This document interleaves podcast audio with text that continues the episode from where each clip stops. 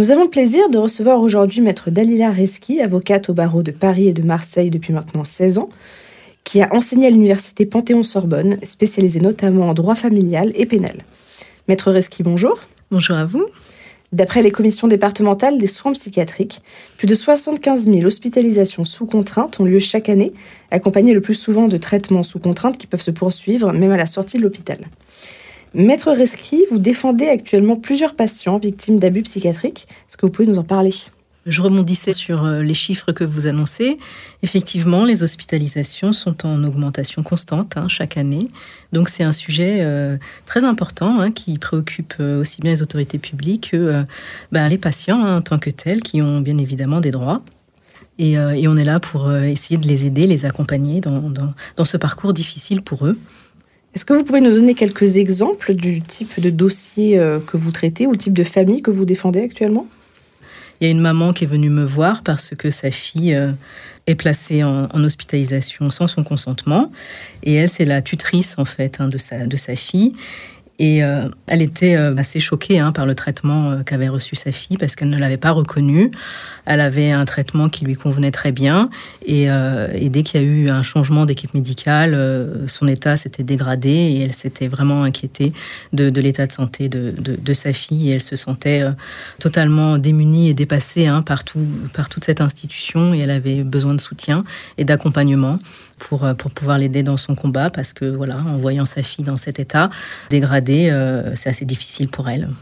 Une personne peut-elle contester un programme de soins sous contrainte et que peut-elle faire? Le régime de la psychiatrie, il y a deux cas de figure. Ça, soit la personne elle est hospitalisée de manière libre, hein, donc de manière consentie, soit euh, effectivement son état fait qu'elle ne peut pas consentir aux soins. Et, du coup, elle est placée sous le régime de l'hospitalisation sans consentement. Mais il y a quand même euh, des contrôles. Et il y a notamment hein, la grande évolution, un juge des libertés de la détention qui est saisi à partir euh, du 12e jour de l'hospitalisation pour vérifier si effectivement l'hospitalisation sans son consentement euh, est adaptée à la situation du patient. Si un patient estime qu'il a été hospitalisé abusivement en psychiatrie, que peut-il faire? Quelles sont les premières mesures à prendre dans ce cas-là? Alors, bah, il y a plusieurs cas de figure. Donc, effectivement, normalement, on doit remettre euh, au patient, dès son hospitalisation, une charte hein, des, des, droits du patient. On lui explique tous ses droits. Donc, euh, on constate que malheureusement, euh, au niveau national, les pratiques sont un peu différentes hein, d'un hôpital à l'autre. Mais normalement, chaque patient doit pouvoir être informé donc de son admission, de pourquoi il est admis à l'hôpital. Donc, ça, c'est important.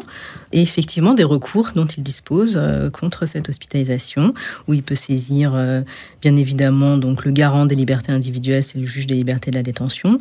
Mais il n'y a pas que lui, il y a aussi euh, des autorités hiérarchiques comme la commission départementale des soins psychiatriques ou le, contrôleur général euh, des lieux de liberté et de privation.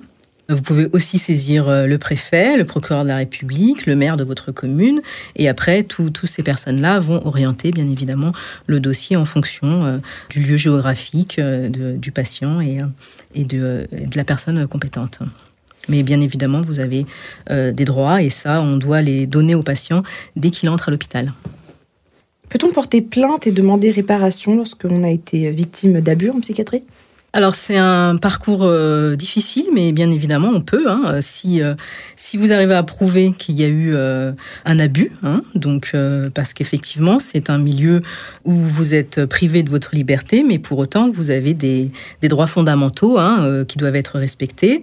C'est pas parce que vous êtes à l'hôpital que vous n'avez aucun droit et des droits basiques comme le droit à la dignité, hein, la dignité humaine. Je vois par exemple certains patients on voit qu'ils peuvent arriver. Euh, alors moi, c'est pas c'est pas ce que j'ai vécu, mais je quand on regarde les rapports hein, des autorités en la matière, ils viennent devant le juge des libertés de la détention en blouse, donc euh, enfin voilà, en pyjama. Donc là, on se dit euh, euh bah, que c'est pas possible. et là, le, juge des libertés de la détention, il peut faire une main levée hein, sur cette hospitalisation. Donc il y a pas mal de droits fondamentaux qui doivent pouvoir être garantis aux patients. il y a beaucoup de chemin à faire. Que faire si soi-même ou quelqu'un de notre entourage subit des effets secondaires à la suite d'un traitement psychiatrique? Normalement, il doit voir avec son médecin, tout simplement. Il faut qu'il y ait un rapport euh, apaisé entre le, médecin et son patient, ce qui n'est pas toujours évident parce qu'il y a une suspicion, il y a, beaucoup de travail à faire, je pense, à ce niveau-là, même avec, euh, les infirmiers, euh, pour pouvoir dire, ben voilà, moi, ce médicament, ça me fait tel effet, j'aimerais bien...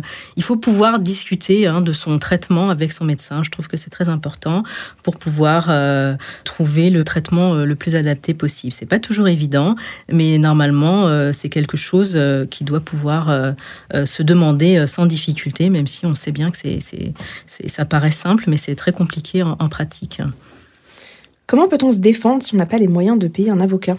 Comme la personne est privée de liberté, c'est automatique.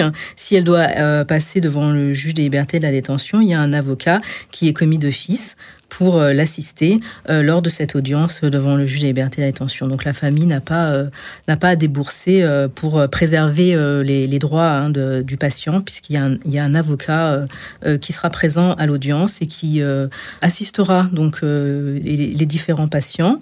Il y a un entretien préalable confidentiel avant l'audience devant le juge des libertés. Et là, c'est vrai qu'on se rend compte que finalement, on doit tout leur dire aux patients parce qu'ils savent même pas qui ils vont rencontrer.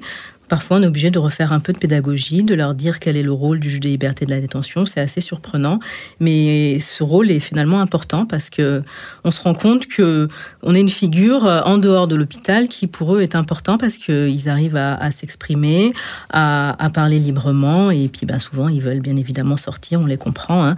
et donc on est là pour euh, les écouter, leur expliquer euh, leurs droits. Donc je pense que c'est un moment important, même pour le débat démocratique, hein, tout à fait. Comment peut-on se retrouver hospitalisé en psychiatrie? Alors ça, je vais peut-être vous surprendre, mais effectivement, on peut se retrouver euh, assez rapidement hein, euh, embarqué hein, dans cette machine euh, qui est assez effrayante, hein, qui est le monde de la psychiatrie. J'ai en tête effectivement des exemples assez simples de, personnes en, souffrance, euh, mais avec des, problèmes quotidiens qu'elles n'arrivaient pas à gérer, elles sont devenues dépressives. Et puis bah, finalement, euh, avec des tentatives de, suicide. Hein, et, puis euh, rien que rien qu'avec ça, on peut se retrouver à l'hôpital psychiatrique.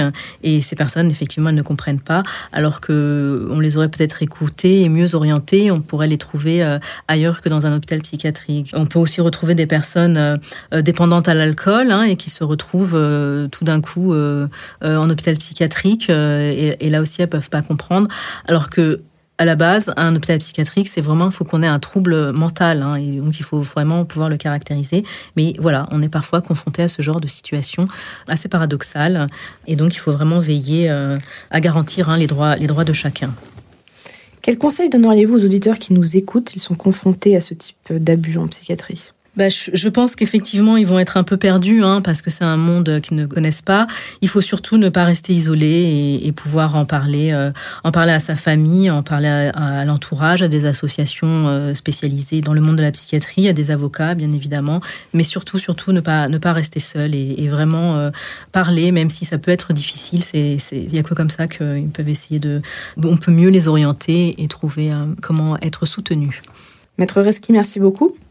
Pour toute information sur les abus en psychiatrie ou pour apporter un témoignage, vous pouvez contacter la Commission des citoyens pour les droits de l'homme au 01 40 01 09 70 ou visiter son site internet www.ccdh.fr.